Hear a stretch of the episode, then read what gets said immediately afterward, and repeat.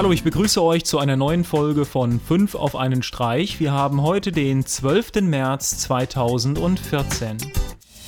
Wenn sich Sicherheitsexperten einmal auf eine Sache eingeschossen haben, dann wird gar nicht aufgehört. Und deswegen habe ich jetzt wieder etwas zu WhatsApp. Um sicherzugehen, dass eure Daten nicht verloren gehen, gibt es bei WhatsApp die Möglichkeit, dass ihr eure Daten lokal sichert. Dadurch ist sichergestellt, wenn ihr WhatsApp deinstalliert und installiert, eure Daten sofort wieder vorhanden sind. Ein Experte hat jetzt festgestellt, dass die Daten zwar verschlüsselt werden, aber der Schlüssel, der verwendet verwendet wird, nicht ein individueller Schlüssel für euch ist, sondern für alle der gleiche ist. Daher könnte jemand, der an euer Telefon kommt oder an die SD-Karte, rein theoretisch auch eure Daten lesen. Ist das für euch ein weiterer Grund, WhatsApp nicht mehr zu nutzen oder habt ihr WhatsApp sowieso schon deinstalliert?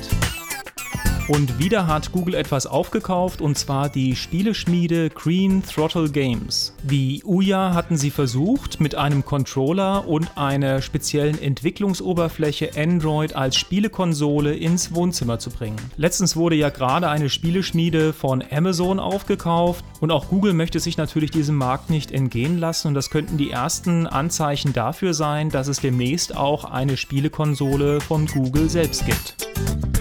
Als nächstes habe ich ein Video von der Cebit und zwar von der Firma AVM, die zeigen, was sie alles an neuen Produkten auf den Markt bringen. Und jetzt mal etwas aus dem Bereich Lifestyle und zwar ein Kleid, was komplett aus dem 3D-Drucker kommt. Ich kann mir wirklich nicht vorstellen, dass das Ganze besonders bequem ist.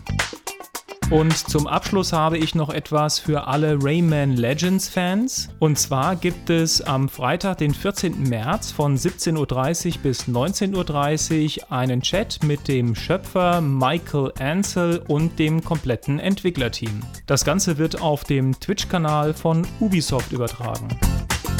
Das war's wieder für die heutige Sendung. Wie immer schaut bei Twitter, Facebook, Google Plus vorbei, abonniert uns auf YouTube und dann würde ich sagen, bis morgen.